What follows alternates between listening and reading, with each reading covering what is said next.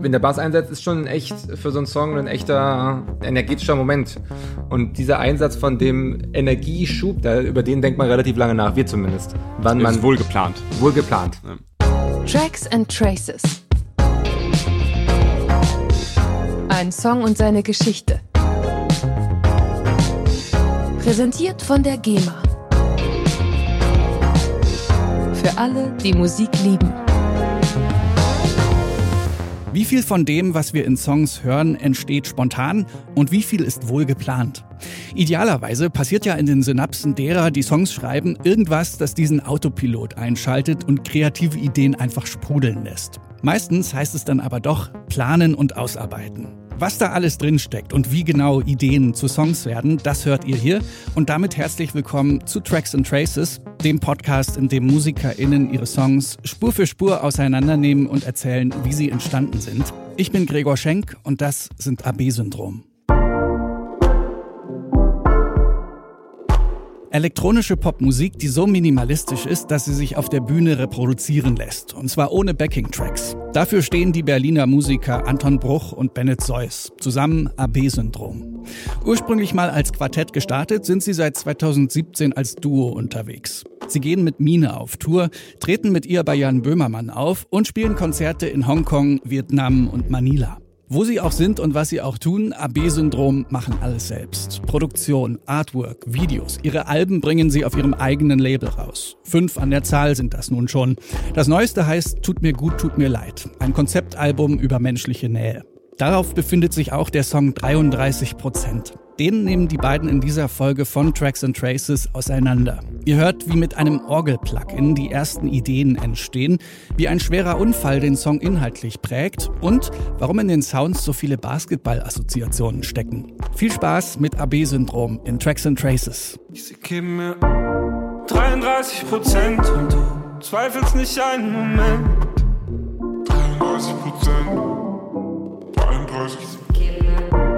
33 Prozent und du zweifelst nicht einen Moment. 33 Prozent, 33 Hallo, wir sind die Band AB Syndrom und wir machen elektronische deutschsprachige Popmusik. Ich bin Bennett mit den orangenen Haaren. Und ich bin Anton und live auf der Bühne setzen wir das so um, dass Bennett Gesang macht und Keys und ich spiele Schlagzeug, aber mittlerweile immer mehr so eine große Batterie von verschiedenen Pads, die dann unsere verschiedenen elektronischen Samples abfeuern und so weiter. 33 Prozent ist ein Song über einen Unfall, den ich hatte, als ich so zehn war. Und das war ein ziemlich schwerer Kopfunfall.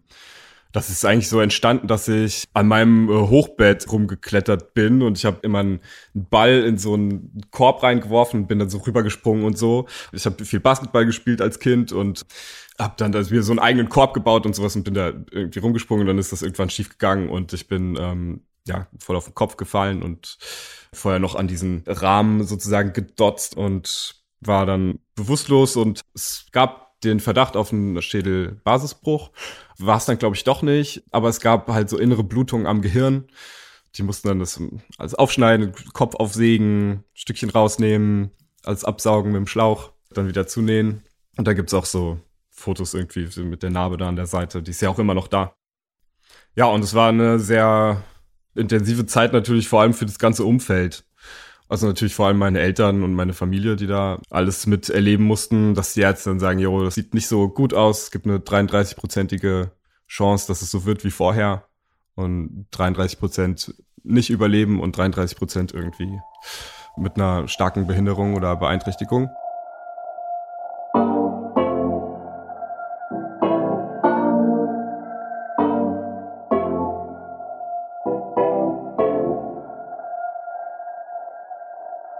Und genau, im Prinzip hat er so zwei Hauptsituationen, der Song. Ne? Die eine, das, die Situation, um dein Krankenbett rumzustehen und diese Nachricht zu bekommen mit den 33 Prozent, worum es im Refrain geht. Und dann gibt's diese Situation mit dem Basketballspiel. Ja, ich habe Basketball gespielt im Verein und äh, die haben dann mir so ein Schild gemacht. Da steht drauf, wir spielen heute für dich, Bennett. Und äh, alle haben da drauf unterschrieben. Und das war irgendwie so ein super rührender Moment, mit dem ich in der Situation überhaupt nicht umgehen konnte. Die haben mir das gegeben und ich habe so gesagt, äh, ich braucht es nicht. so total dumme, dumme Art zu sagen, yo, das ist, äh, Komm ich grad wow, das wird mich mega und das überfordert mich ein bisschen und ich, ähm, es ist super schön, dass ihr das gemacht habt, aber weißt du, genau. Ich brauche das nicht.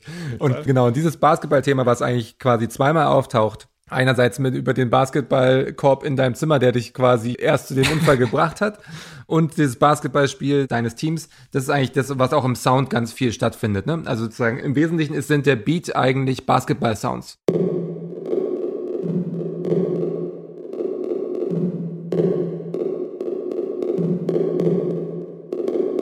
Es fängt an mit diesen 808-Toms, die sehr weit entfernt sind. Es kommt so rein, also es ist ganz verhallt und rückt dann so an einen ran.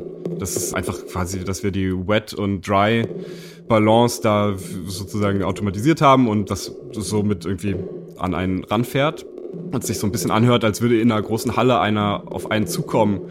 Und das ist auch so eine Basketball-Assoziation eigentlich.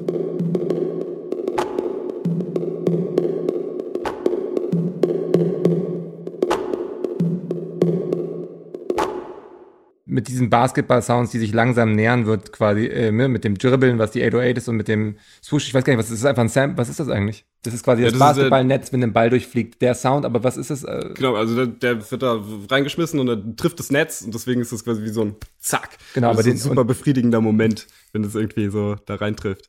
und das ist die Snare.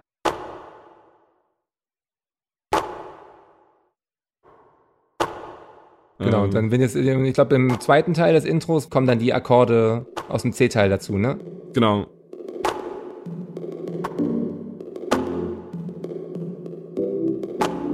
Das sind nochmal diese Harmonien, die so ein bisschen low sind und dann im Refrain macht es diesen Switch.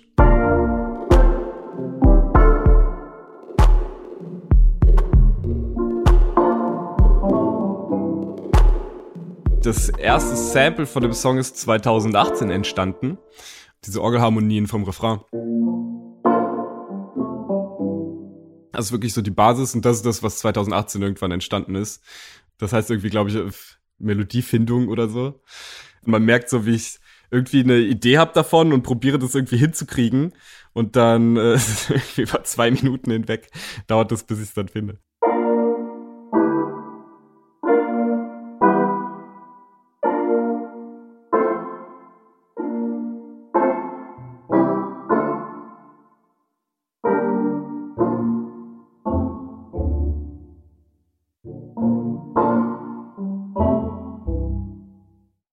Orgel ist eigentlich einfach ein so ein Plugin, ne? Also ich glaube, das ist irgendwie der Alchemy Synth, mit dem wir irgendwie eine geile Einstellung gefunden haben und auch in ein paar anderen Songs schon verwendet haben.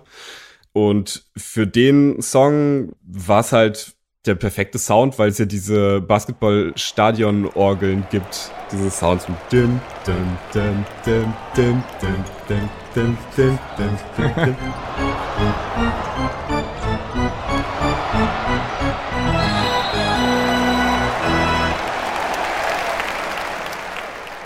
Ich stehe auch mega auf diesen Sound von solchen Stadionorgeln. Wir haben einen mega großen Hall draufgelegt, wie sozusagen in einer großen Sporthalle, der auch ein bisschen arbeitet. Manchmal ist sie näher dran, manchmal weiter weg.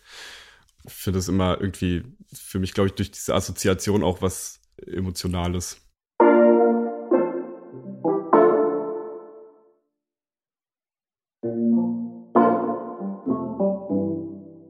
War halt echt ein langer Prozess. Ne? Das erste Ding war dann 2018 da, hat sich so durch ganz lange Findungsphasen irgendwie durchgezogen. Und dieser Refrain kam erst relativ spät dann. Das war wahrscheinlich irgendwie eher so 2021 oder sowas. Und dann gab es da ganz viele Stadien davor. Wir haben ganz viel ausprobiert von irgendwelchen Strophenbeats und so.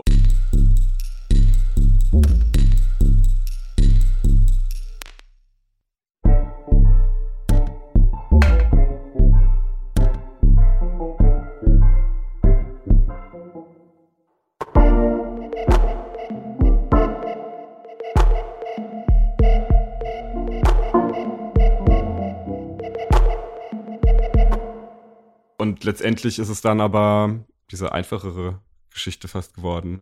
Unsere Idee ist, dass wir aus wenig Sounds irgendwie viel rausholen. Ich glaube, das ist auch so ein äh, Less is More Grundgedanke, dass wir probieren wollen, einen reduzierten Sound zu haben und damit viel zu machen. Wir schreiben die meisten Songs bei uns im Proberaum, aber nicht in der Probesituation. Wir haben uns da so ein bisschen ein Studio eingerichtet. Das ist bei uns ein Tempelhof. Wir können da beide irgendwie in fünf Minuten sein. Das ist an so einer Autobahn. Ähm, Autobahnauffahrt, genau. Autobahnauffahrt. Wir gucken da immer raus und das ist auch echt eine schöne Aussicht eigentlich, muss man sagen. Für einen Proberaum eine wahnsinnig schöne Aussicht. Und Wir waren nochmal sozusagen für das Album, als wir gesagt haben, okay, es, die ganzen Songs in unserem kontinuierlichen Prozess haben wir jetzt eigentlich ziemlich weit getrieben. Jetzt lass uns doch mal versuchen, das Album in Anführungsstrichen fertig zu machen. Sind wir in so ein Haus an die Ostsee gefahren und haben da, glaube ich, nochmal für die Synths und für die Bassline was gemacht. Und da ist dann ein bisschen anderes Szenario, weil dann waren wir wirklich das ganze Wochenende ganz konzentriert und waren nur zu zweit da. War mega schlechtes Wetter, glaube ich, kalt und oll.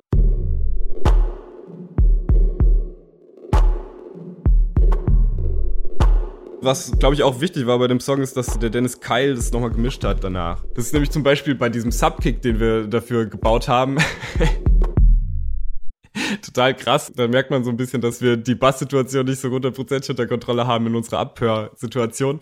Weil es ist viel zu krass. Es ist viel zu viel Low-End und er hat das dann angefangen zu mischen, hat dann irgendwie mir einen ersten Stand geschickt und ich dachte, hä, was ist denn da irgendwie passiert mit diesen Subkicks? Die sind irgendwie total grungig und es äh, klingt überhaupt nicht so, wie wir es uns vorgestellt haben.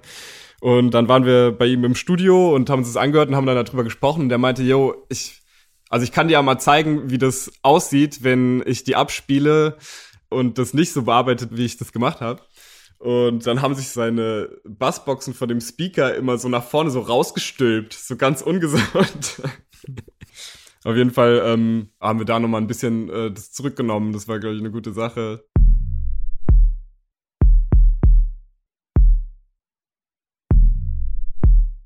Bei uns ist es in unserem Live-Setup so, dass Anton ja sozusagen Bassläufe mit der Kick spielt, weil wir die getriggert haben sozusagen. Also er hat schon eine natürliche Kick da stehen, aber wir haben ein Kick-Trigger-Modul angeschlossen und darüber ermöglichen wir es uns quasi unseren alten Bassisten zu ersetzen. Er triggert dann mit der Bassdrum halt auch noch einen Basston. Und über die Pads an seinem Drumset kann er dann auch die Basstonhöhe teilweise verstellen deswegen hat sich, glaube ich, für uns so ein äh, Kick- und Bass-Zusammenspiel entwickelt, dass wir oft einfach sozusagen, also es ist sowieso jetzt nicht besonders außergewöhnlich, aber Kick und Bass kommen oft zusammen und haben so einen punchy Sound und das ist irgendwie bei der Kick und dem Bass, glaube ich, so ein typischer Sound für uns.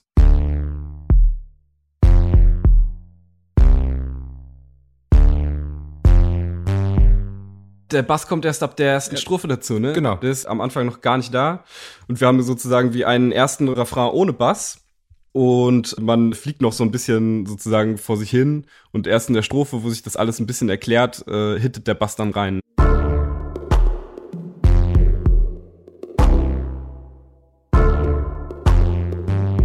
Wenn der Bass einsetzt, ist schon echt für so einen Song ein echter energetischer Moment.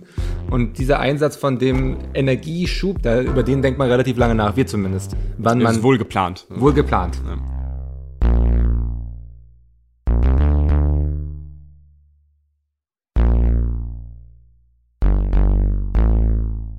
Ich glaube ehrlich gesagt, das ist ähm, auch Retro-Synth, ne? Ja, Oder? genau. Ich glaube, der sozusagen ein ganz einfaches, lustigerweise bei dem Album, ich glaube, es ist viel das Resultat dessen, dass ich irgendwann mal in der Zeit zwischen den Alben mir äh, zu Hause einen Synth in Logic komplett durchgemappt habe auf die Controller von meinem. Also ein ganz einfacher, ja, Retro-Synth heißt das im Prinzip einfach zwei Oszillatoren, ein bisschen Höhekurve, bisschen Filter und sonst nicht viel, ganz simpel.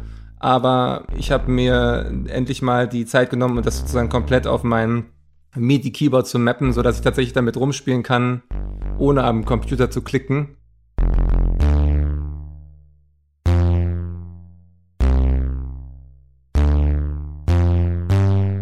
In der Strophe ist sozusagen ja der Bass, der einem die Orientierung überhaupt gibt, was da harmonisch und was da sein soll. Und ich glaube, für die Strophe ist das eigentlich auch das Instrument, was die Hauptorientierung liefert für den Gesang.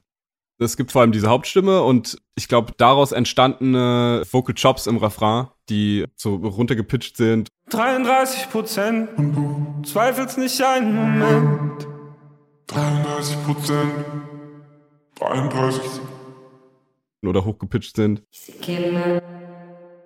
Und wir haben probiert, da relativ wenig im Refrain von dieser Main Vocal Line irgendwie mich zu entfernen, aber wir wollten es alles noch ein bisschen andicken und äh, haben deswegen so, so kleinen Vocalsprengseln ja, nochmal wiederkommen lassen. Genau, also ich glaube, so aber so richtig Chorsatz haben wir erst im C-Teil, ne? Hinten gibt's dann richtig Chorsatz, ja, genau. Da haben wir sozusagen gedacht, das wäre so ein schöner anschwellender Chorsatz als große Ramp zum finalen Refrain, ne? Ja.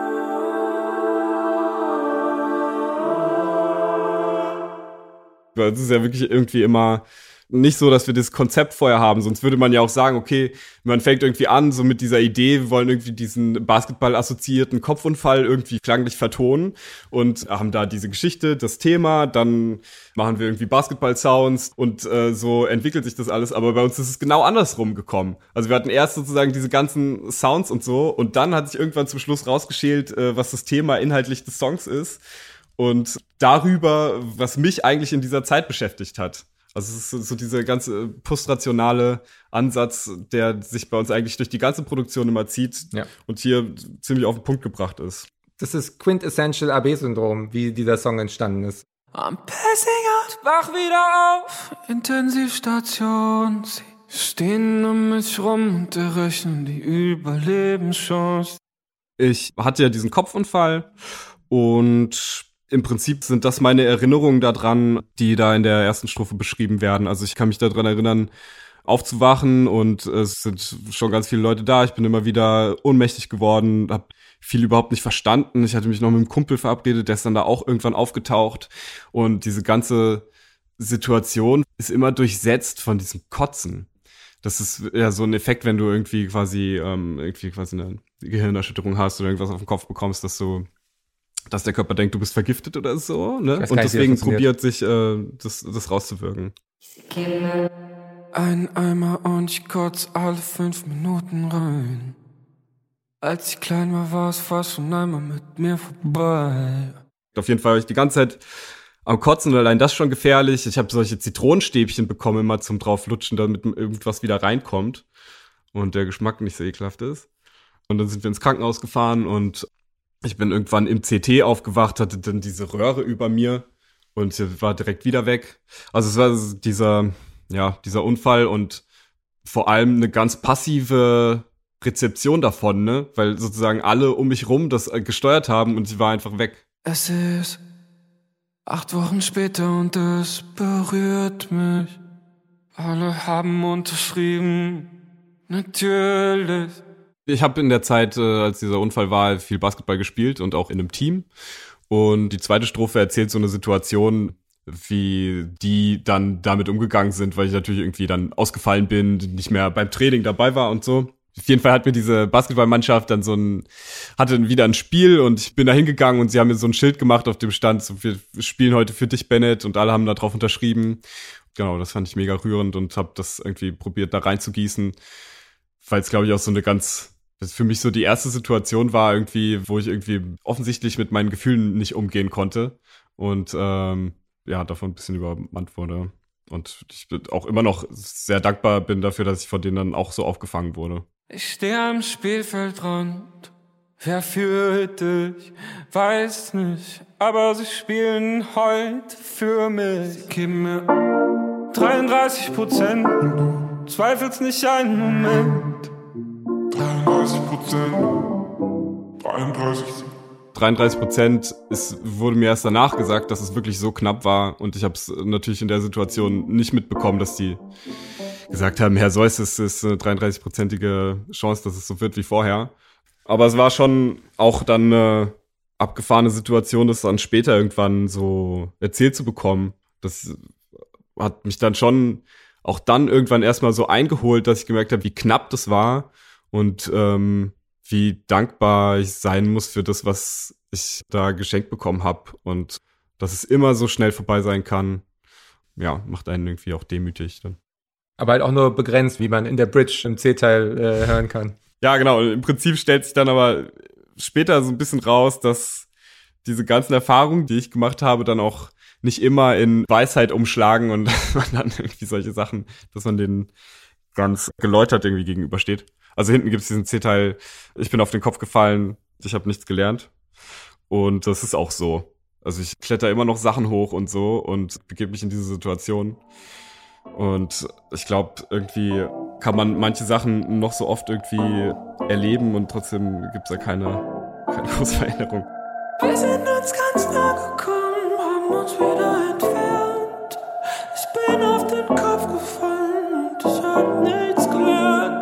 Wir haben ja dieses Album geschrieben über so zwischenmenschliche Nähe. Jeder Song handelt davon. Und äh, es geht ja da auch sozusagen eigentlich darum, wie ist diese Beziehung zwischen mir und äh, den Leuten, die mir ganz nahe stehen, letztendlich in dem Song.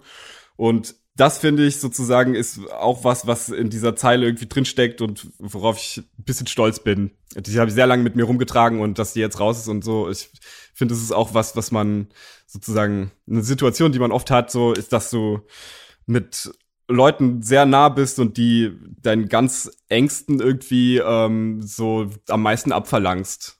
Und ähm, man ist so nah zusammen, aber tut sich oft weh und tut sich Sachen an und ja, das ist irgendwie was, was sich so auch durch viele Beziehungen zieht und das wird nicht gelernt. Und ich hoffe, vielleicht verändert sich das ein bisschen.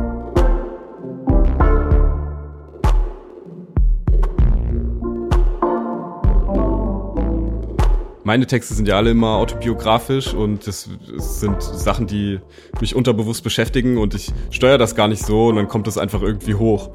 Ich glaube aber, dass das jetzt irgendwie so ein bisschen aus dieser Situation gewachsen ist, dass ich auch eine Freundin begleitet habe, ein bisschen die einen Krankenhausaufenthalt hatte und ich so ein bisschen die andere Perspektive auf diese Situation habe, dass jemand da ähm, krank liegt und in Lebensgefahr schwebt.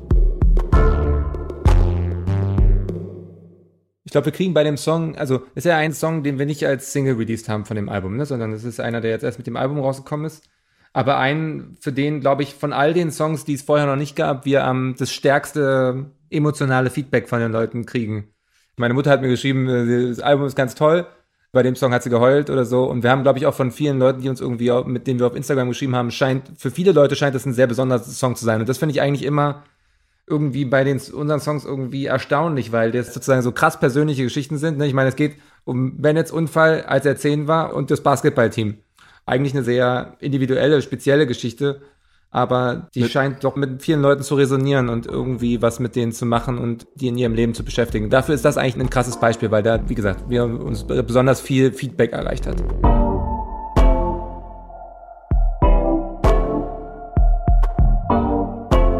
Und ich glaube, dass es auch wirklich eine Situation ist, in der wirklich viele Leute sind, ne?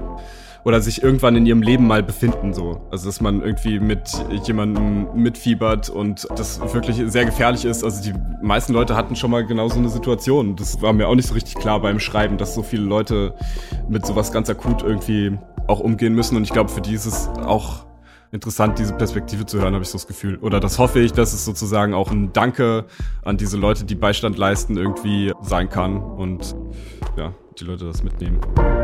33 Prozent und du zweifelst nicht einen Moment. 33 Prozent, 33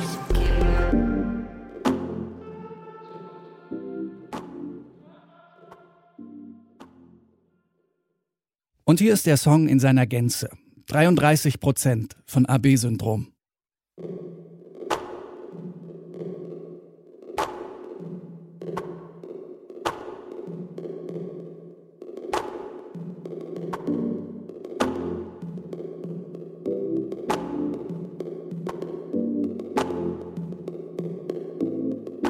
Ich gebe mir 33 Prozent und du zweifelst nicht einen Moment. 33 Prozent, 33. 33 Prozent und du zweifelst nicht einen Moment. 33 Prozent, 33.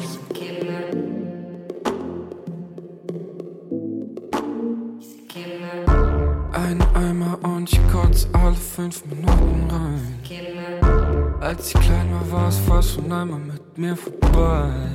I'm passing wach wieder auf. Intensivstation, sie stehen um mich rum und errechnen die Überlebenschance. Sie geben mir 33 Prozent und du zweifelst nicht einen Moment. 33 Prozent, 33. 33 Prozent und du zweifelst nicht einen Moment. 33 Prozent, 33, Es ist acht Wochen später und es berührt mich. Alle haben unterschrieben, natürlich. Ich stehe am Spielfeldrand. Wer führt dich? Weiß nicht, aber sie spielen heute für mich. Sie geben mir 33 Prozent und du zweifelst nicht einen Moment.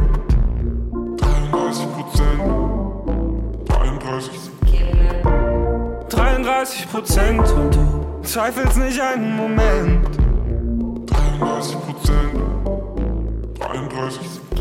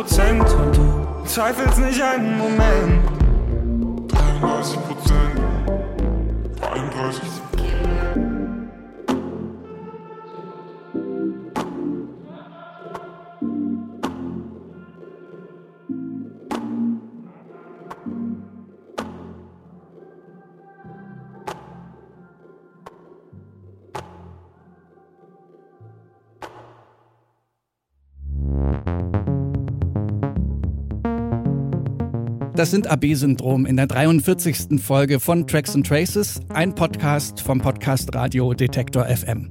Es ist ja bei elektronischer Musik nicht immer einfach, das dann live auch so auf die Bühne zu bringen, ohne dass dabei die Energie flöten geht. Viele setzen dann ja auf Backing-Tracks, die im Hintergrund so durchlaufen und das macht's dann manchmal so ein bisschen leblos. Bei AB-Syndrom ist das tatsächlich anders. Die arrangieren ihre Tracks von vornherein so minimalistisch, dass sie das live auch ohne Backing-Tracks umsetzen können. Haben wir ja gerade gehört. Das kann man sich in den kommenden Tagen auch anschauen. AB-Syndrom kommen im November und Dezember auf Tour und wie wir ja alle wissen, Konzerttickets kaufen ist gerade eine richtig gute Idee, um Bands zu supporten. Geht raus, gönnt euch diesen Herbst Konzerte und für die Anreise zu diesen Konzerten empfehle ich, hört Tracks and Traces, abonniert diesen Podcast mit eurer Lieblings-Podcast-App, sagt's weiter, teilt's in euren Kanälen. In diesem Sinne, bis zum nächsten Mal. Ich bin Gregor Schenk. Danke fürs Zuhören. Tracks and Traces. Ein Song und seine Geschichte. Präsentiert von der GEMA. Für alle, die Musik lieben.